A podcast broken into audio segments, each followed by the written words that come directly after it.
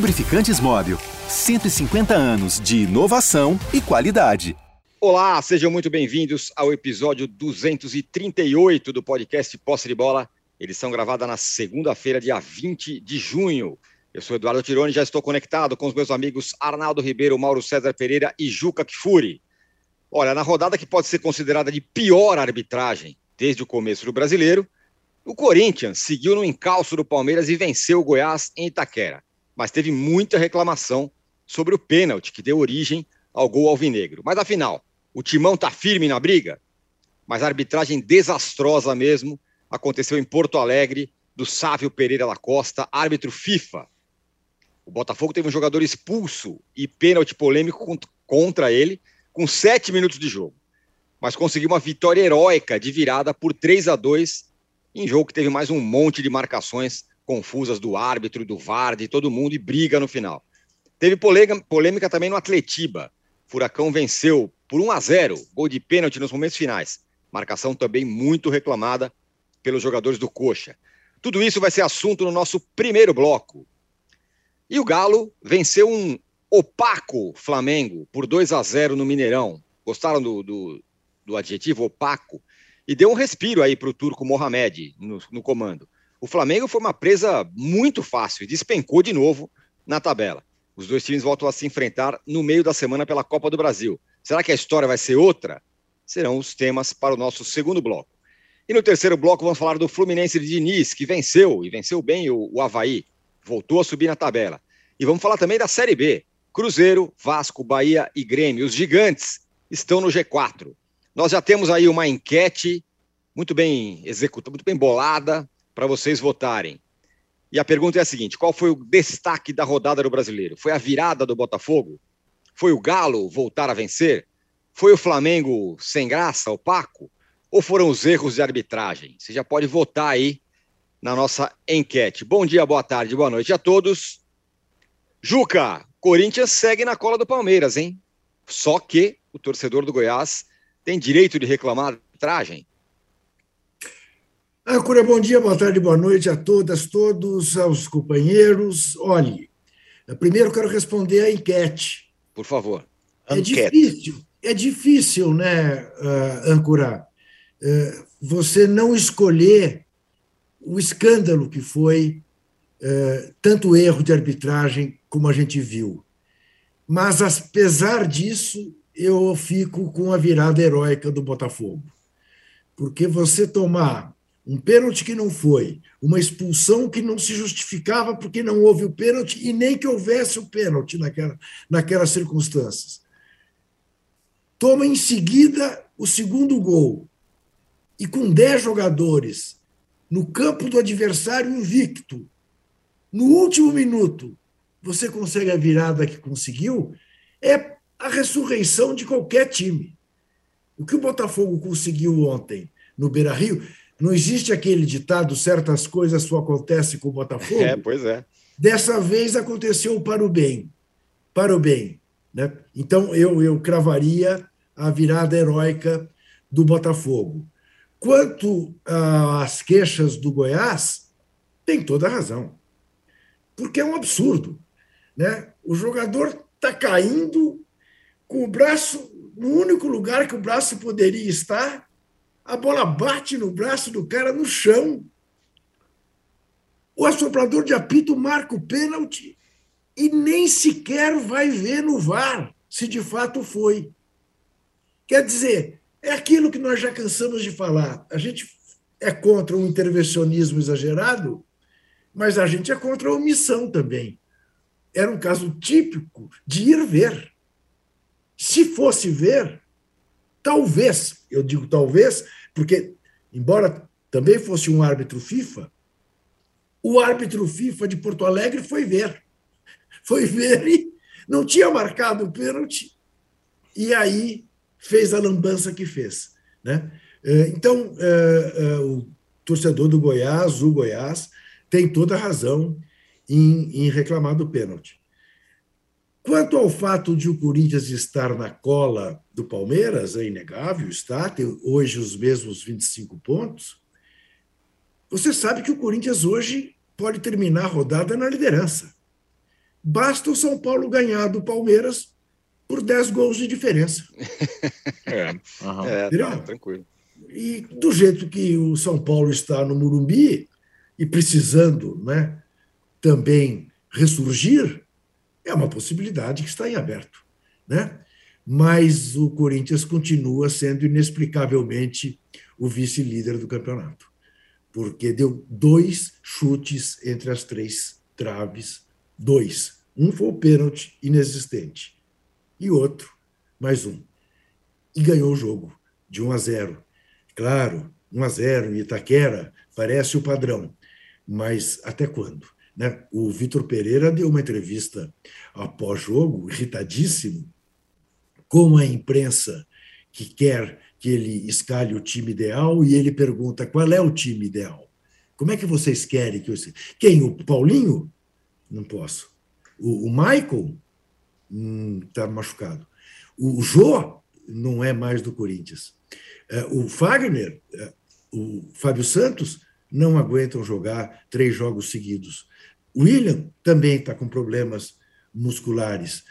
É, cadê o time ideal? Se não puser os miúdos, os miúdos é que tem segurado o Corinthians. Agora, não posso pôr todos os miúdos para não queimá-los. E ele tem toda a razão. Tem toda a razão. É, é, é um milagre o Corinthians estar na situação em que está nas três competições. Até quando vai aguentar, a gente não sabe. O que está demonstrado com clareza é que, antes dele, o Corinthians montou um elenco absolutamente de maneira atabalhoada, sem ter a menor ideia do que estava fazendo, e o resultado está aí. O Corinthians não tem, não tem condições físicas, psicológicas, materiais para sustentar as posições que o Corinthians mantém nos três torneios que disputa nesse momento. Muito bem, ó, vou te dar um número aqui. O nosso produtor, o Rubens Lisboa, fez esse levantamento. Na rodada foram 52 amarelos, cartões amarelos e 11 cartões vermelhos, entre atletas e comissão técnica. 52 amarelos e 11 vermelhos na rodada. Arnaldo, de uma forma ou de outra, o Corinthians está na cola aí da liderança do campeonato. É o Corinthians, 1 a 0 em casa, não perde fora, vai somando ponto, vai somando ponto, independentemente da, da questão da arbitragem de ontem. Quero que você fale disso e também se, se essa foi a pior rodada da arbitragem desde que o brasileiro começou. E olha que, que não é fácil hein, ser pior do que já vem sendo. Não, com certeza foi a pior. É, essa você pode contabilizar. É, talvez excetuando o grande jogo da rodada, que a gente vai falar mais tarde, porque a gente tem é, pelo menos uma partida para falar de futebol, é, a do Mineirão, Atlético e Flamengo. É, o resto, ou quase todas as outras, tiveram a, essa, essa mancha, digamos assim. E esse número que o Rubens colocou, ele é representativo. Aliás, né, Tirone, é, não por acaso o melhor árbitro ou o melhorzinho árbitro brasileiro estava no Mineirão. Né? Então a gente tem menos motivos para falar e, e não por acaso. Os árbitros do, do jogo do Corinthians, do jogo do Botafogo, é, e, e, sobretudo, são árbitros ruins. O Braulio da Silva Machado é muito ruim, o Sávio Pereira Sampaio, o irmão do Wilton Pereira Sampaio, que vai à Copa, muito ruim. Aliás, aquela dobra. E o Luiz Flávio de Oliveira, do Atletiva, não preciso falar. Aliás, as dobradinhas, a gente está falando de dobradinha, né? De Atlético e Flamengo duas vezes, São Paulo e Palmeiras duas vezes, Corinthians e Santos duas vezes, tem dobradinha de árbitro, tem, tem, tem uma linhagem de árbitros, né? É, Luiz Flávio de Oliveira, irmão de Paulo César de Oliveira, que se aposentou, está na central do apito. Sávio Pereira Sampaio, irmão de Hilton Pereira Sampaio, dose dupla na mesma família é, dura, hein, meu? Caramba, e os caras são ruins. E os caras são ruins. E acho que o, o jogo do Corinthians, ele, como é definido 1 a 0 gol de pênalti inexistente, a gente tem que falar, né? Não tem como, né? Então, e acho que essa situação do cobertor curto. Eu sei que você é um otimista com o Corinthians nas frentes, mas eu acho que é um dos times que tem a sequência mais complicada nessa maratona de Copas e Brasileirão aí até o dia 15 de julho, né? Nós, é menos de um mês com jogos sequenciais, todos decisivos. Eu, eu falei para vocês na semana passada, repito, o único jogo mais acessível do Corinthians era contra o Goiás. O Corinthians ganhou dessa forma que nós estamos falando. Agora, dobradinha com o Santos. Depois tem o Boca, que é líder do campeonato argentino. É, e depois os jogos pelo Brasileirão, no meio dessa, dessa eliminatória com Santos, Copa do Brasil, Boca, Copa Libertadores, os jogos do Corinthians pelo Brasileiro são contra Fluminense, Maracanã, Flamengo, Itaquera, Ceará em Fortaleza. Ou seja, cara, e como o Juca falou, o Corinthians não se preparou para viver uma maratona de três frentes, para brigar em três frentes. Não se preparou. o elenco não foi preparado para tal, o técnico não foi preparado para tal, e ele está fazendo o que é possível. Se o Corinthians estiver vivo nas três frentes depois dia 15 de julho, na, nas duas primeiras posições do brasileiro, classificado às quartas da, da Copa do Brasil da Libertadores, será um feito homérico do Vitor Pereira e seus compandados. E acho que a partir do jogo é, dessa, dessa quarta-feira, ele vai ter que fazer algumas opções, como ele já tem feito. Agora não tem um jogo mais fácil que o outro, mais acessível que o outro. Ele vai ter que fazer opções estratégicas por conveniência, sorte, sorteio. O Corinthians faz agora é, mais três jogos seguidos na sua casa. Fez contra o Goiás e faz é, na sequência os dois contra o Santos e contra o Boca. Sem precisar viajar, sem precisar se desgastar e acho que o sucesso do Corinthians na Copa do Brasil e na Libertadores depende dessas primeiras partidas em sua casa. Depende de uma vitória. É, não precisa ser, pode ser a mesma vitória contra o Goiás, 1 a 0 que seja, mas depende dessas próximas três partidas em casa para ver se é, ele segue vivo quando a coisa inverter, quando ele for visitante a partir da outra semana dos jogos de volta da, da Libertadores e depois da Copa do Brasil. A Carolina Santos aqui mandou um, uma, uma mensagem para gente falando o seguinte: sou Flamengo, mas não vejo como inexplicável o Corinthians em segundo. Os demais times são as respostas. Galo, salvo o jogo de ontem, e o Flamengo explicam. Como pode o Inter levar o baile do Botafogo ontem? Diz ela.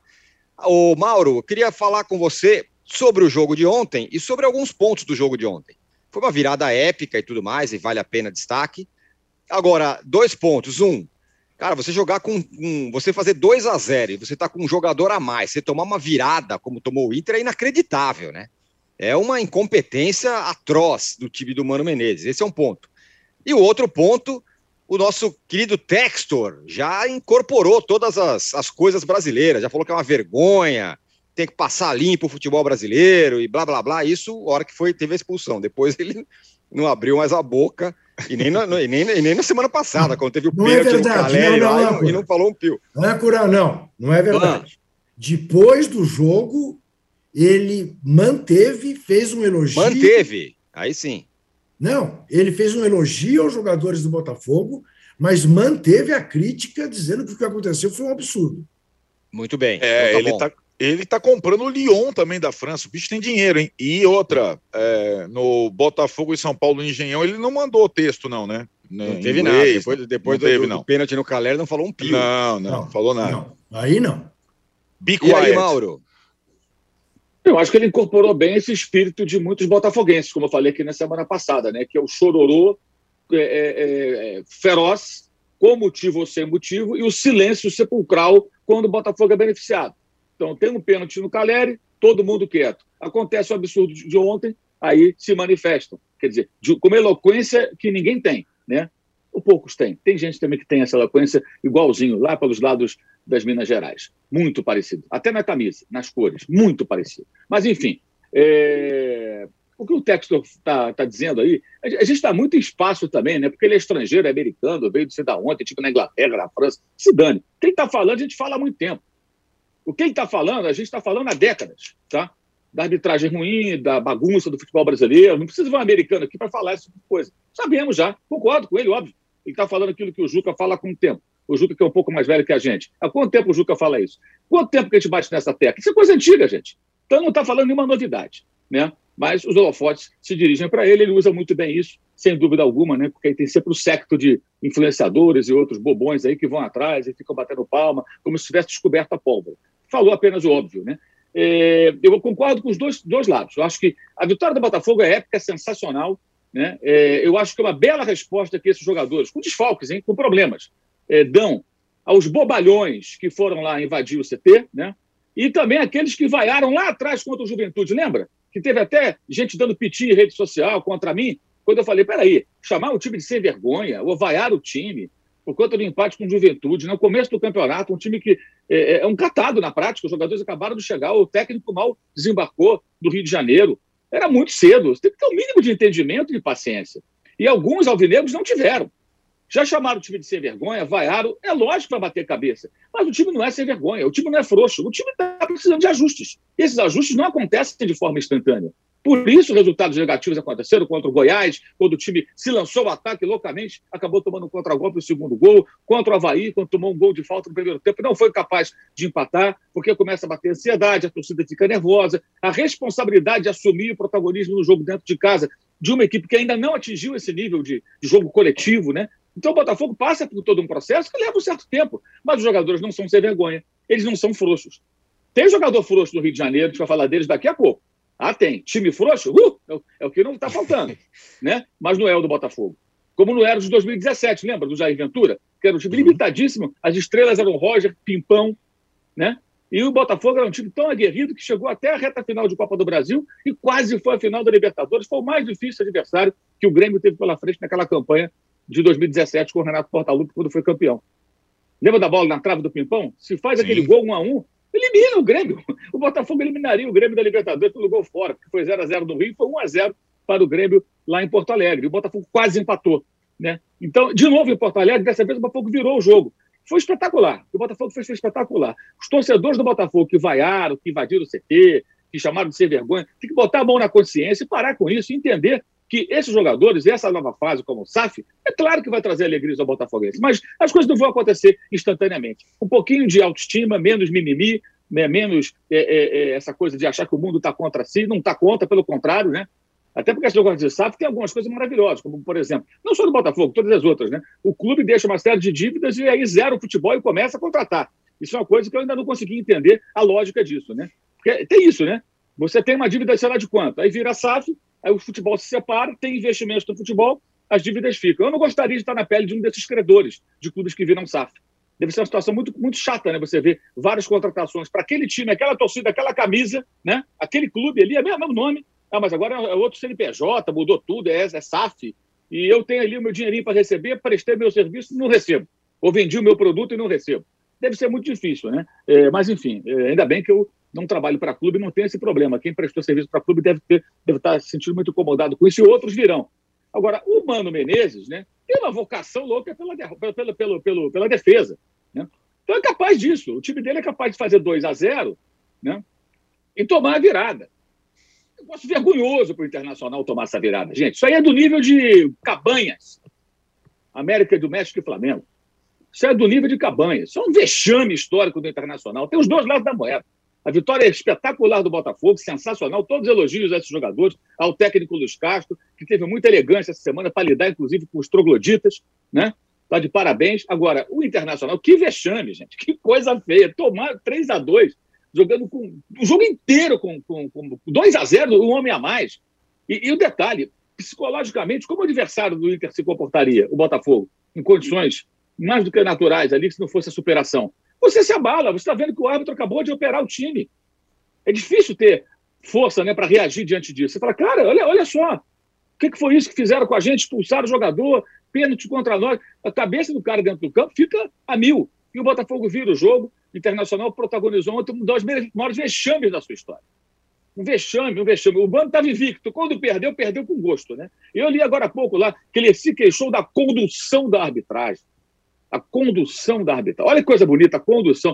É muita cara de pau você reclamar de qualquer coisa da é arbitragem. É parece que o árbitro está num ônibus, né? no dia de hoje. Né? Parece que não, o, o, não parece que o motorista, que o, que o árbitro está dentro de um ônibus conduzindo ali, né? É. Conduzindo? A, a, condução foi um desastre mesmo, Mano Menezes.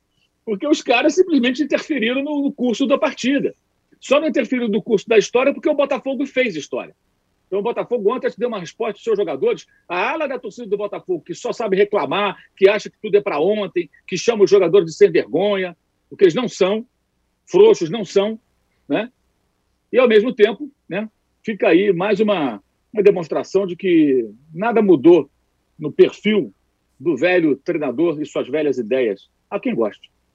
O Arnaldo, é, você vinha ressaltando a campanha do Internacional, né?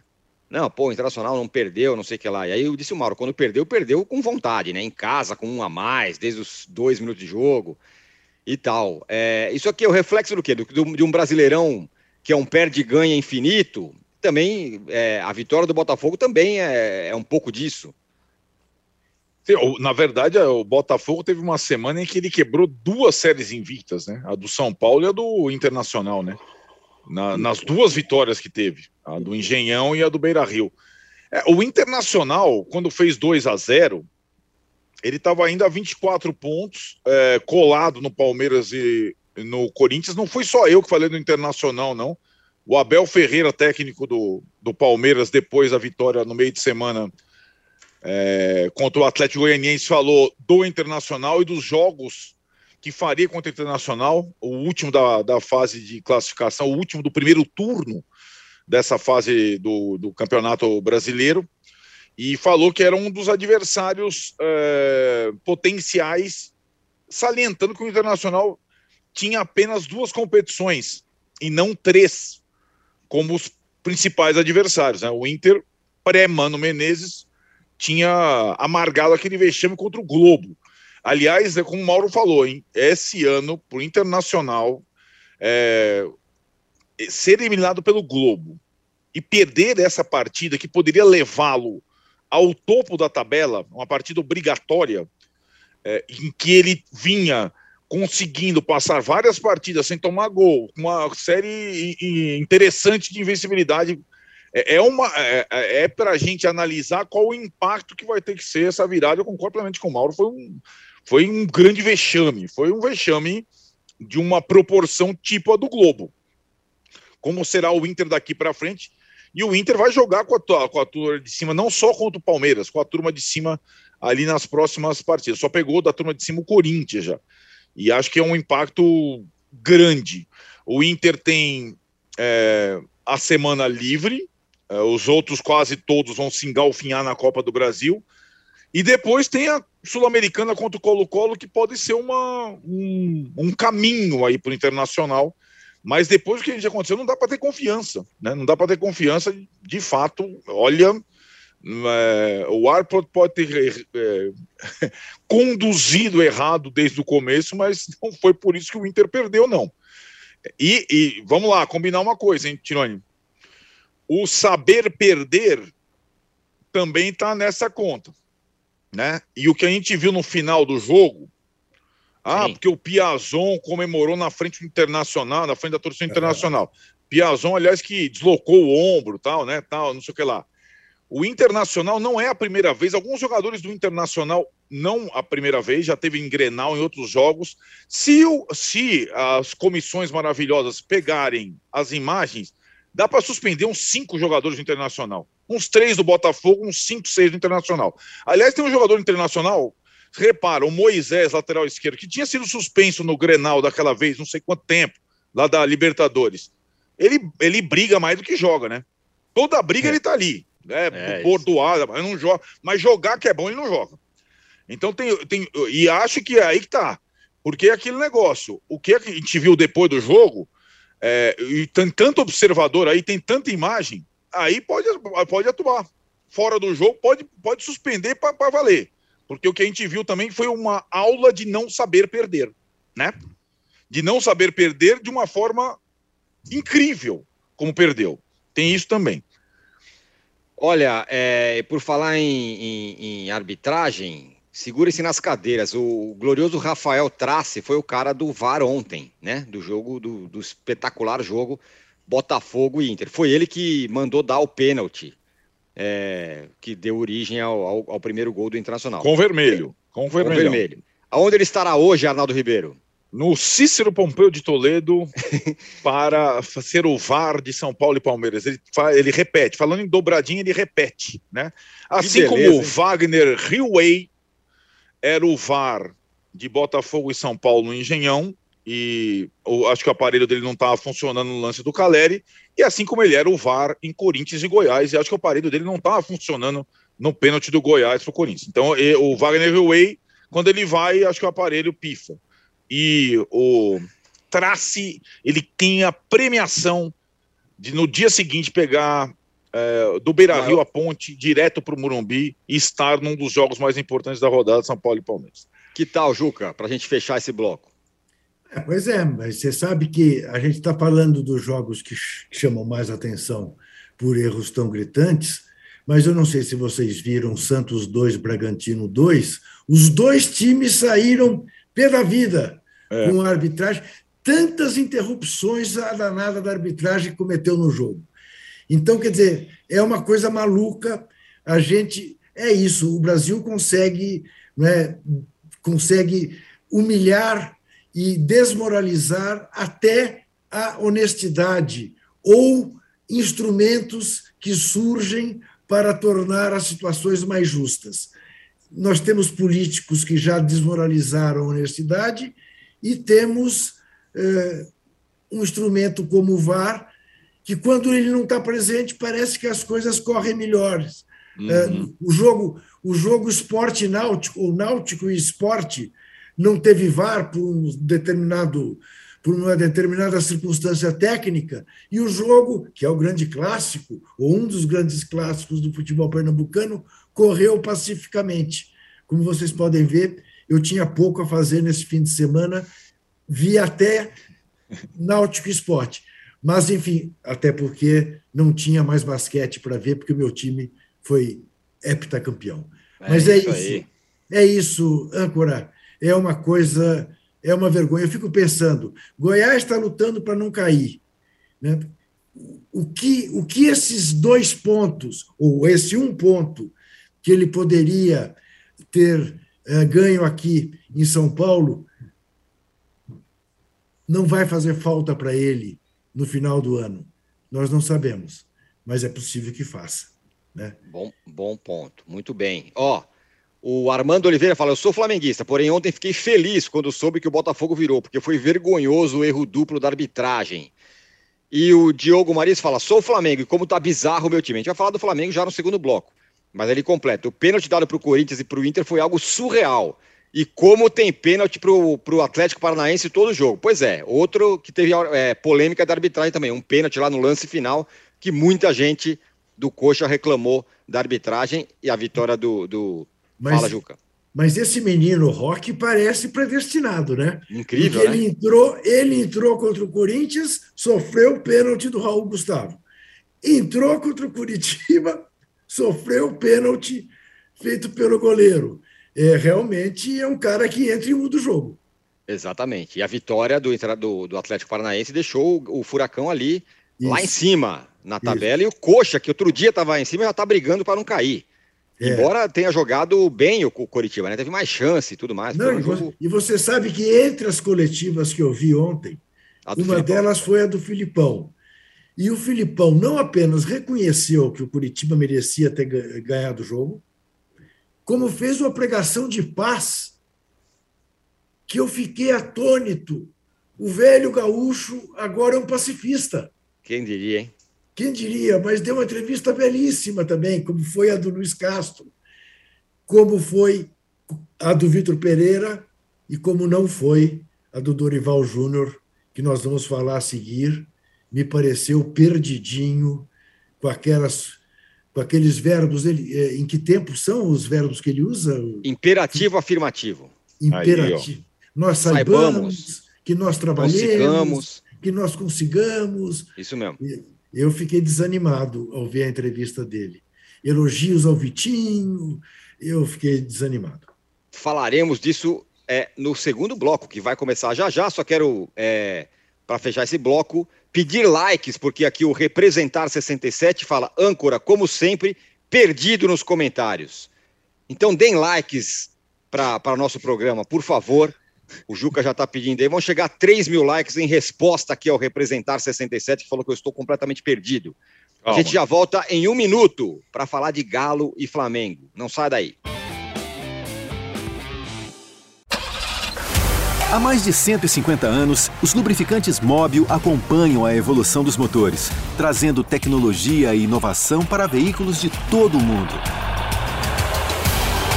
Uma tradição que se renova a cada dia, garantindo a liderança no desenvolvimento de produtos de alta performance. Conheça a tecnologia móvel para o seu motor durar mais. Se tem movimento, tem móvel.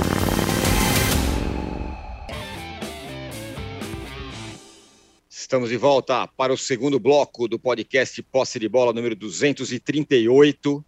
E agora vamos falar de Galo e Flamengo. Galo 2, Flamengo 0.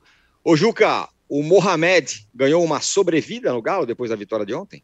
Pois é, ganhou uma sobrevida e ficou evidente que o grupo está com ele, né? Porque comemoraram os gols com ele, está muito evidente que o grupo gosta dele. Uh, agora, eu queria fazer uma ponderação em relação a esse jogo, e eu não quero fazer o papel de advogado do diabo, nem muito menos de remar contra a maré uh, para ser diferente. Mas eu faço uma avaliação um pouco diferente do que eu li e ouvi uh, desde ontem. Primeiro tempo, tá bem, o Galo ficou muito mais com a bola, era natural que o Flamengo fizesse um jogo cauteloso no Mineirão. E foi o que o Flamengo fez. O Flamengo não quis é, ter mais a bola, deixou a bola com o, com o Atlético. O Atlético predominou durante o primeiro tempo, mas as duas jogadas realmente perigosas do primeiro tempo foram criadas pelo Flamengo. O Diego não fez nenhuma defesa. O Everson fez duas defesas dificílimas, que poderiam ter redundado em gol. O Hulk, me parece, começa a dar sinais de esgotamento. Sim. Me parece. Sim, sim. Foi brilhante no passe para o segundo gol. Mais brilhante ainda foi o cruzamento do Mariano. Mas foi ali que o jogo se resolveu. Porque no segundo tempo, o, o, o Flamengo jogou melhor que o Atlético, do ponto de vista de ter sido mais agressivo do que foi o Atlético. Perder para o Atlético no Mineirão não deveria ser motivo para crise alguma. O problema está na postura do Flamengo, que me parece a postura de um time é, animicamente é, derrotado. O que eu não estou sentindo no Flamengo é capacidade de reação, nem na fala do seu novo treinador que foi contemplativo na entrevista coletiva, é, que me pareceu é, também perdido. Enfim, é, em resumo, perder para o Galo no Mineirão é alguma coisa que deve estar no planejamento dos 19 clubes que disputam o Campeonato Brasileiro com o Galo. A questão para mim não é essa. A questão para mim é anímica eu acho que esse time do Flamengo esgotou-se. E um time esgotado não vai longe. O Flamengo está a dois pontos da zona do rebaixamento, transcorrido um terço do campeonato. Lembremos, um terço foi-se. Treze rodadas. É preocupante. É muito preocupante o tamanho do investimento do Flamengo. É, o Cebolinha pode dar um tchan? Pode, pode dar. Mas a, a situação do Flamengo, o Flamengo está perdendo para si mesmo. Muito bem, eu falei, o, o, tempo verbal correto é presente do subjuntivo. Saibamos, conquistemos ah, e tudo mais. Agora presente do subjuntivo. Isso. O, Mauro, o jogo de ontem diz mais sobre o Galo ou diz mais sobre um Flamengo completamente opaco na partida de ontem? Ora, para que nós tenhamos ordem nesse podcast, é, primeiro eu quero dizer que estou surpreso com o que o Juca disse na, na fase, na, no bloco anterior, né, sobre o Felipão, né? Porque para quem elogiava o Pinochet, realmente uma postura de pacifista é algo que me, me, me, deixa estarrecido de forma positiva, né? É, o outro ponto, né? É porque tem muita gente hoje em dia que elogia ainda esses personagens, né? Nesse país de ignorantes que é o Brasil. Né? E a outra, é, é, agora, sobre esse Flamengo, assim, é, assim, eu acho que o Flamengo, pelo investimento que tem, ele não pode considerar normal nenhuma derrota, lugar nenhum do Brasil, contra ninguém. Ele tem que sempre chegar com o espírito de que ele pode ganhar. E tem que ficar pé da vida com qualquer derrota. Esse tem que ser o espírito de um time vencedor. Perdeu, ah, mas o adversário é forte, mas você fica com raiva, vai, dorme, dorme mal, volta para casa é, é, irritado. Assim que tem que ser. Não pode ser de outra maneira. Não se tolera de outra forma. E é isso que eu imagino que o torcedor espere. O torcedor fora Flamengo que a Flamengo só quer uma coisa, derrubar técnico. Né? Só tem esse objetivo. Lá atrás nós falávamos, o problema do Flamengo não é só o técnico. Cansei de falar isso. Escrevi, falei, bati tambor. Não é só o Paulo Souza, ou era, né? Não era só o Paulo Souza. Evidente que não. O Paulo Souza veio para fazer o quê? Para mexer com tudo e deu no que deu. Não foi bancado e foi fritado. Foi fritado. O Dorival Júnior não vai fazer isso. E acho que não é ele que tem que fazer. Isso são os dirigentes. Romper os laços, escrevi agora há pouco, está no meu blog, romper os laços com esses jogadores. Acabou. Não dá mais. Não dá mais para Arão no Flamengo. Em outro clube, talvez ele consiga até jogar bem. Arão no Flamengo, chega. Diego Ribas, no final do jogo, entrou por quê? Chega. Diego Alves. E outros tantos. O Isla está saindo, vai para o Chile, já vai tarde. Não tem a menor condição, não acrescenta mais nada. Tem o Rodinei, tem vários jogadores no Flamengo que não tem mais o que fazer. E não é o Dorival Júnior que vai fazer essa mudança, gente. Se ele tentar fazer a mudança abrupta, se ele não tiver, é, o pessoal está tá chamando de que ele está fazendo acordo com o Centrão. Se ele não ficar no meio, fazendo meio campo com o Centrão, Vitinho, o que, é que vai acontecer? Ele vai ser frutado também. Então não é o técnico, cara. O Dorival nem tem hoje na, no futebol brasileiro o tamanho para fazer isso. Ah, se fosse Jesus, faria. E a pancada ia estar tá comendo, porque o Jesus, certamente, se fosse sair do técnico, ele ia mudar tudo, gente. Você acha que ele ia escalar os caras por gratidão por 2019? Você acha? Alguém acha que o Portugal ia escalar o William Arão pelo que ele fez em 19, se ele hoje é, faz o, o, famoso walking football? Ontem, de novo, volta andando, andando para a área andando. A bola, a bola primeiro, assim, o, o, erro o jogo inteiro, né? o cruzamento, os dois gols saem de cruzamentos laterais e não há intensidade, disputa pela bola, fechar o espaço, bloquear o corredor. Não acontece. O Arana, no primeiro lance, cruza.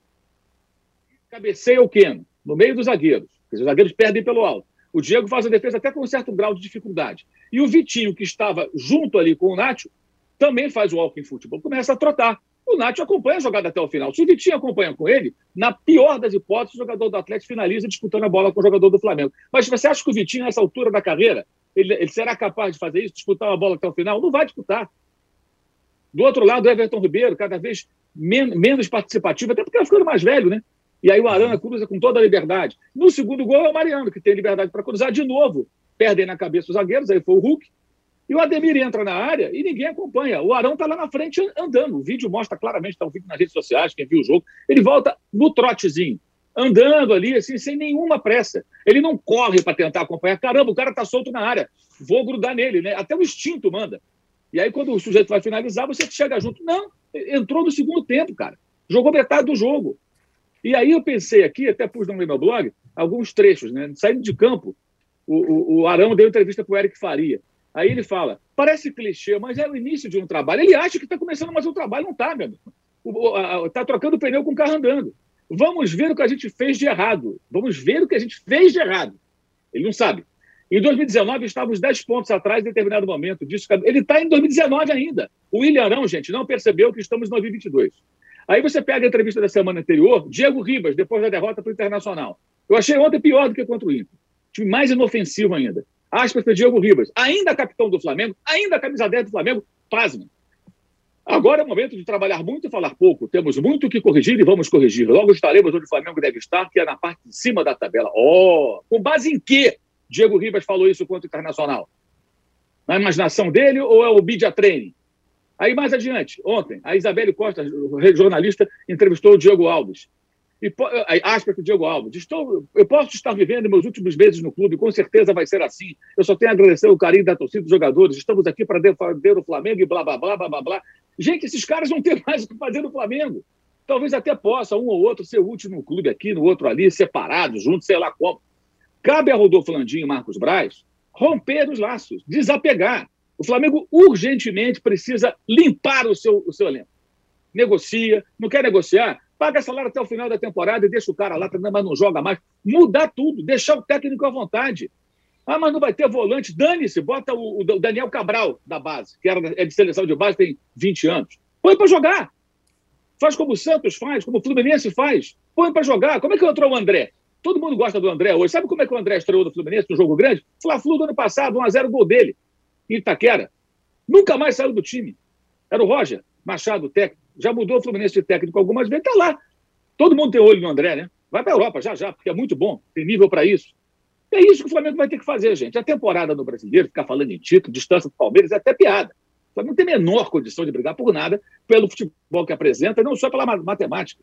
Então, cabe esses dois. Não adianta pedir hashtag, gente. Torcedor, fora, Andinho, fora, mas não vai sair por causa de hashtag. É até ingênuo isso. Ah, vou fazer uma hashtag contra o presidente do Flamengo. Não vai sair.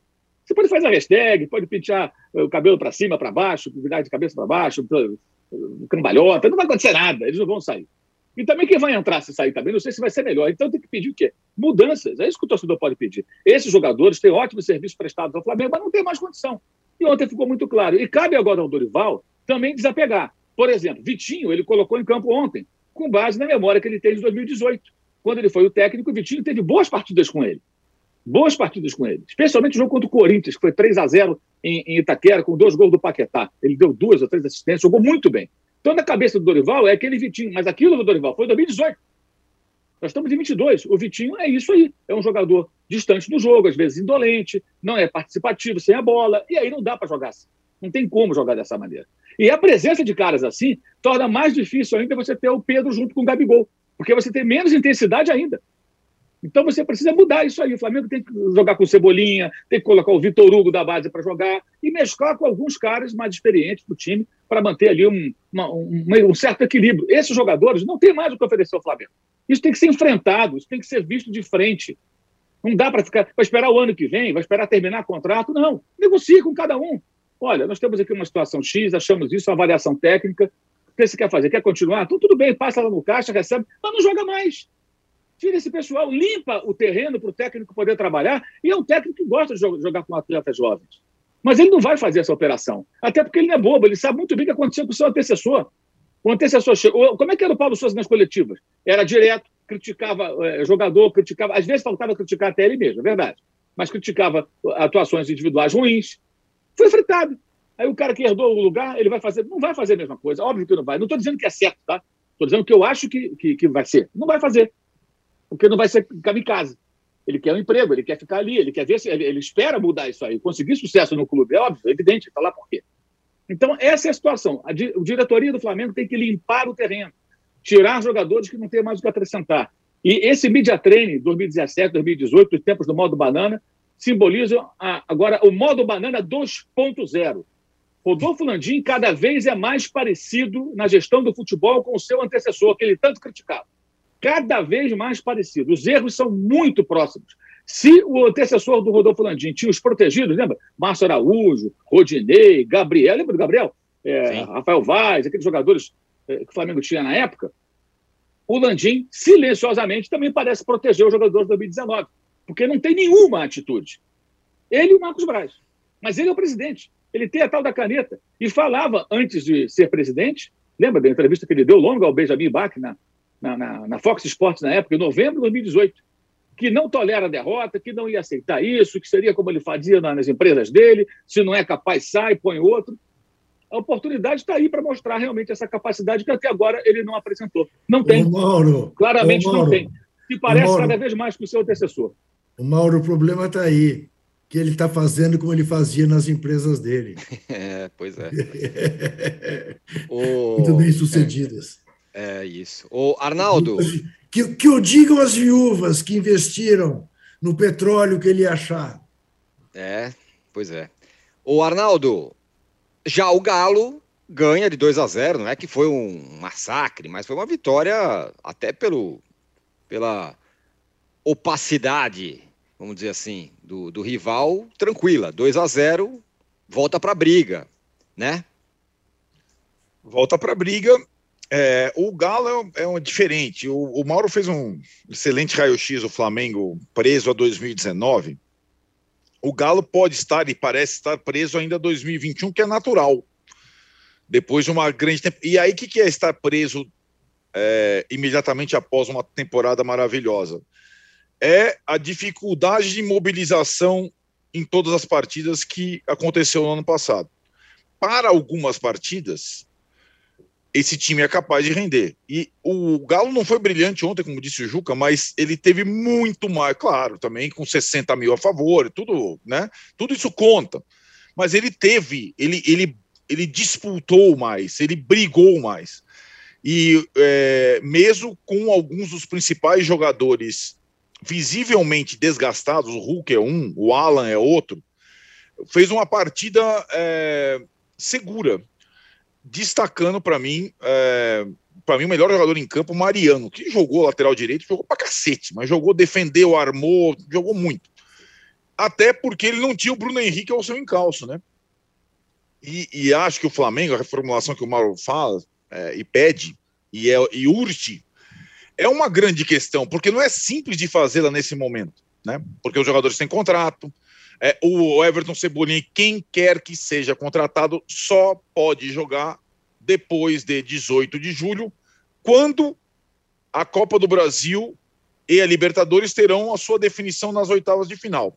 E para mim, Mauro também descreveu, a distância para o Palmeiras, que é de 10, pode cair pra, pode aumentar para 13, é muito difícil num Campeonato Brasileiro já. Porque o Palmeiras não é um time que oscila muito.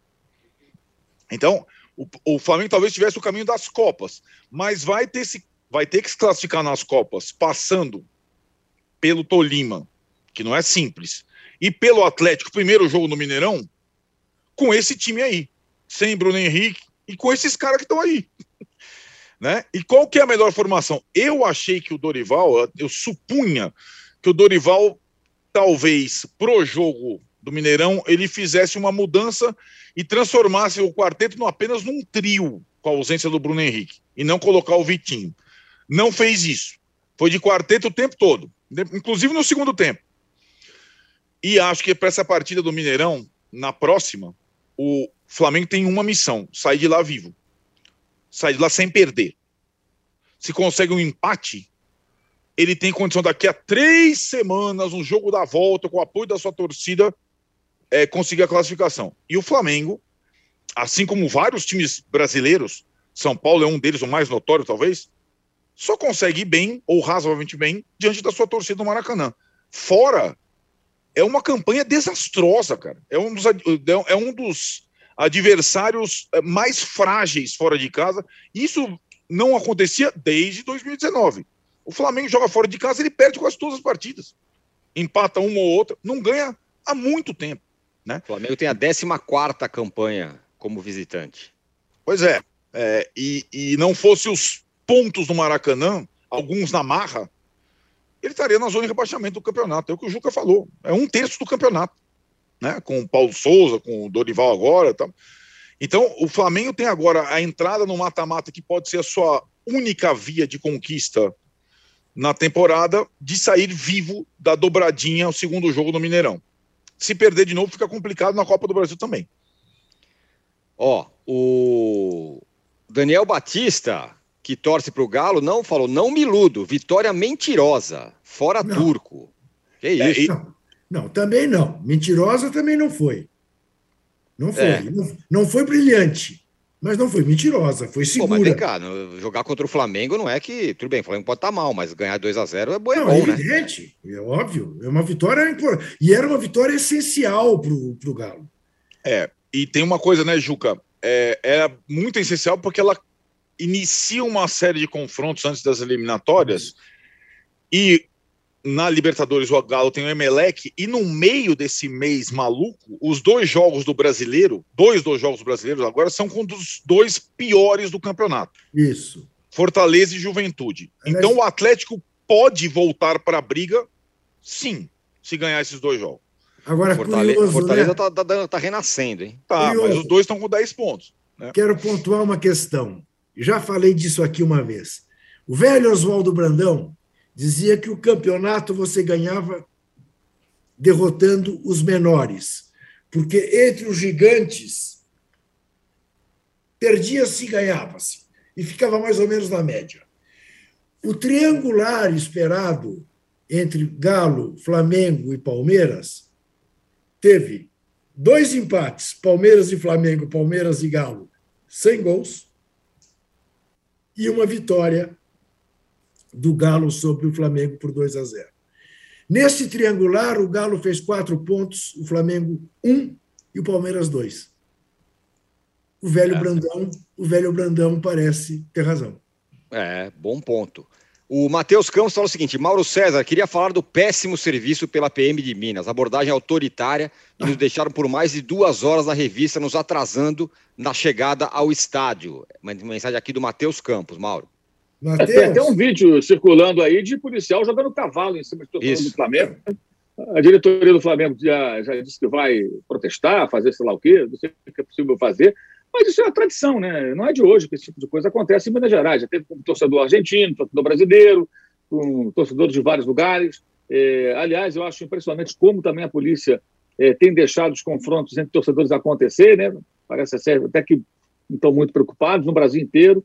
Daqui a pouco eles vão defender a torcida única é, no, no, âmbito nacional. Pois é. E isso só. E aí é aquela coisa, né? Aí já vai criando um clima para jogo de volta péssimo, né? É, é, é porque vai acontecer o Atlético com o Flamengo no Rio duas vezes ainda, né? Vai ter esse jogo em Belo Horizonte, depois tem dois jogos do Atlético no Rio de Janeiro.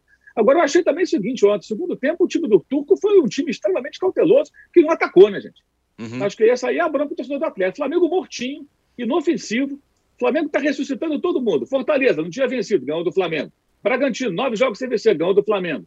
Internacional, só empatava, empatava, empatava, ganhou do Bragantino e ganhou do Flamengo. Né? E agora, o Atlético não ganhava também há quatro jogos, ganhou do Flamengo. E no segundo tempo, o Flamengo não fazia, o Flamengo não criou nada, nada. Dois chutes do Andréas no primeiro tempo e mais nada.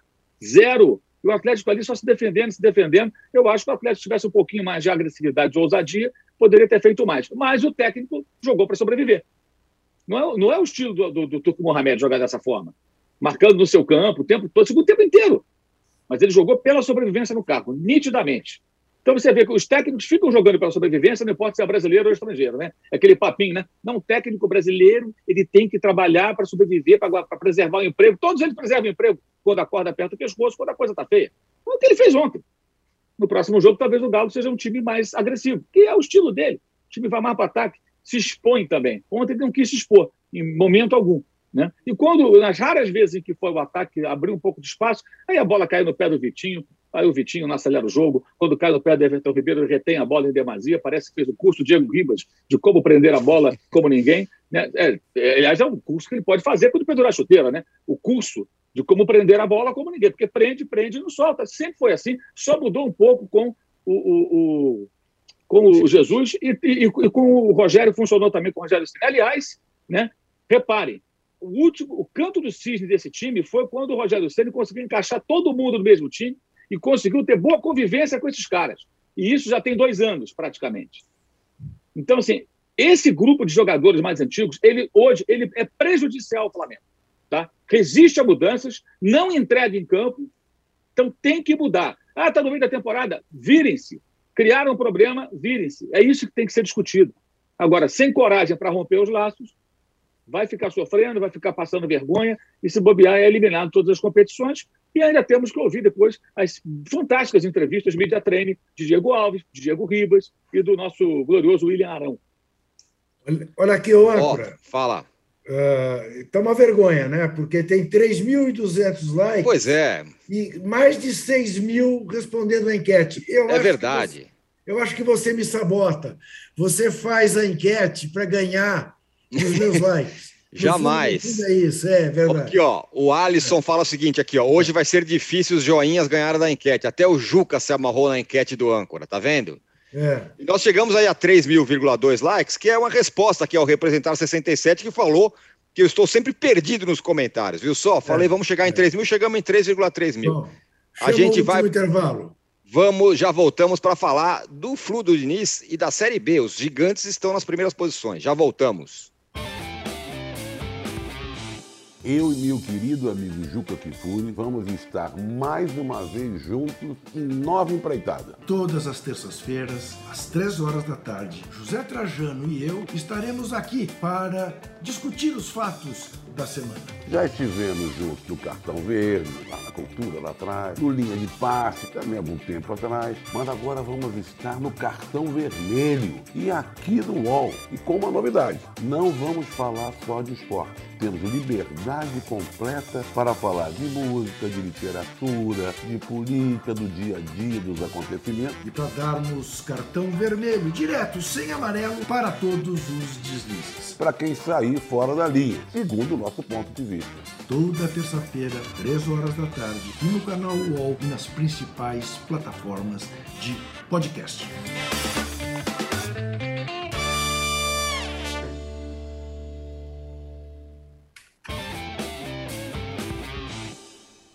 Estamos de volta para o terceiro bloco do podcast Posse de Bola. Juca, já passo para você.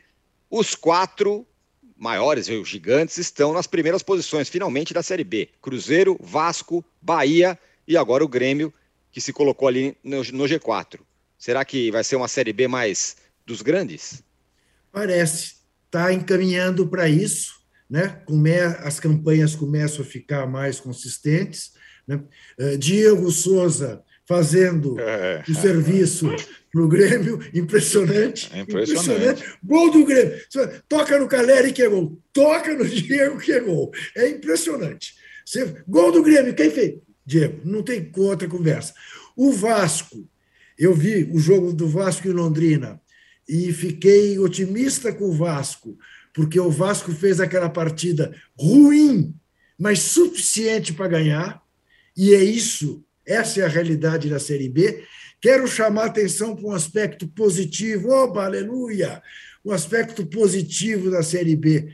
A maior parte dos gramados, bons gramados, em Londrina, por exemplo, e o Cruzeiro também está dando um show, a torcida do Cruzeiro. Né?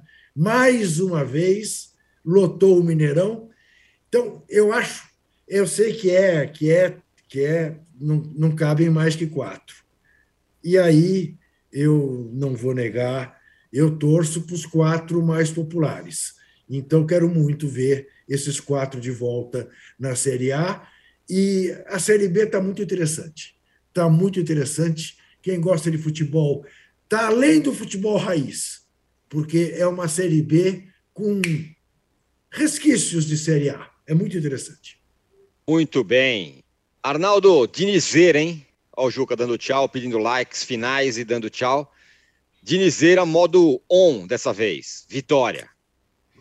Vitória, mais tradicional, né? Um gol no início, Cano, depois o gol do 2 a 0 E agora Dinizeira enfrentando o grande é, time da Série B até agora, o Cruzeiro, pela Copa do Brasil. Esse vai ser um confronto interessante, né? É, são são é, poucos os confrontos que envolvem times da Série B nessas oitavas de final da Copa do Brasil. Um deles, Fluminense e Cruzeiro, começando pelo Maracanã. Um duelo de forças é, é um confronto improvável, né? Nessa altura, dois times super tradicionais e o Fluminense que está fora da Sul-Americana, da fora das internacionais, tem na Copa do Brasil um caminho e, e vai medir forças com o Cruzeiro. E o outro jogo que envolve times de Série A e Série B, o Atlético Paranaense está super bem, está em três frentes, né, Tirone? Com o Bahia, é, que também é um intruso salutar nessas oitavas de final da Copa do Brasil. Mas esse duelo, até em relação aos treinadores entre Fluminense e Cruzeiro, promete bastante. Muito bem. É... Olha, você que está acompanhando aqui o nosso podcast ao vivo, Agora, às 10 horas, tem Sabatina UOL Folha com Onyx Lorenzoni, pré-candidato ao governo do Rio Grande do Sul. Tá? Então, às 10 horas, você fica aí com a UOL Folha, Sabatina UOL Folha, com Onyx Lorenzoni. E às 15 horas, como sempre, tem a live do Vitor Guedes e do Danilo Lavieri. Mauro, é... a Série B é a Série B dos grandes. O Vasco é o único invicto, né? É, o, o, que eu acho na Série B é o seguinte: assim, eu vejo uma certa euforia é que em muitos momentos parece que as pessoas esquecem que estamos falando da Série B de bola. Ou seja, são times que estão abaixo dos 20 da Série A. Então, assim, essa coisa, a torcida apoiando, acho que é bacana e é, é normal que seja assim, né? O torcedor vai apoiar para tentar resgatar seu time. Mas falamos da Série B, B, B de bola. Né? O Cruzeiro está no terceiro ano seguido, o Vasco segundo ano seguido. O Vasco já foi rebaixado quatro vezes. O Bahia caiu no momento que tinha muitos investimentos. E o Grêmio era um dos modelos de gestão, né? e até pode ser considerado assim, do ponto de vista da gestão administrativo-financeira, mas no futebol foi um desastre. E os erros cometidos pelos, pelo, por eles é, são muito grandes. O, o Grêmio, depender do Diego Souza, tem o outro lado da moeda, que é, até hoje, o Grêmio não conseguiu ter um time consistente na Série B de bola, que precisa do Diego Souza para salvá-lo. Não é que o Diego Souza vai ali e colabora, ele salva o time, é isso, né? Então, assim, eu vejo uma, uma euforia exagerada, sabe? o Cruzeiro talvez seja o único time que justifique essa animação, porque baixou o custo do time, investe menos, trouxe um técnico novo, um time mais jovem e está conseguindo ser o mais regular de todos ali, fazendo uma campanha muito segura, né, com futebol com mais qualidade, que aponta numa direção que você pode pensar. Se esse time mantiver até o final dessa temporada esse mesmo ritmo, for campeão da Série B, o Cruzeiro sobe e tem um time que, com algum enxerto ali de alguns jogadores, pode fazer uma temporada 2023 digna, né? É, é, é, sem correr risco de rebaixamento, podendo pensar em coisas maiores, e está na Copa do Brasil. Né? Pois é. Ó, estamos fechando aqui o podcast Posse de Bola número 238. Só vou ler mais duas mensagens do Matheus Albuquerque, falando que o Inter do Mano jogou mais de 50 bolas na área em cruzamentos. A incapacidade criativa dos times do Mano é algo vexatório. E o Matheus Perim fala que a verdade é que o Inter, sem o Alan Patrick, Bustos e Wanderson, é um time comum, que brigaria para não cair. Inter só briga pelo G4 muito por conta desses três. Tá aí a mensagem do Matheus Perim. Ficamos por aqui no Posse de Bola número 238. Valeu, Mauro. Valeu, Arnaldo. Já dei meu tchau pro Juca. Obrigado, Rubens, Fernando, Paulo e todos vocês que estiveram por aqui, nos dando mais de 4 mil likes. Muito obrigado. Sexta-feira tem mais. Tchau. Você pode ouvir este e outros programas do UOL em uol.com.br/podcasts. Posse de Bola tem pauta e edição de Arnaldo Ribeiro e Eduardo Tironi. Produção de Rubens Lisboa. Operação de ao vivo de Fernando Moretti e Paulo Camilo. Coordenação de Fabrício Venâncio e Juliana Carpanês. Os gerentes de conteúdo são Antônio Morei e Vinícius Mesquita. E o diretor de conteúdo é Murilo Garavello.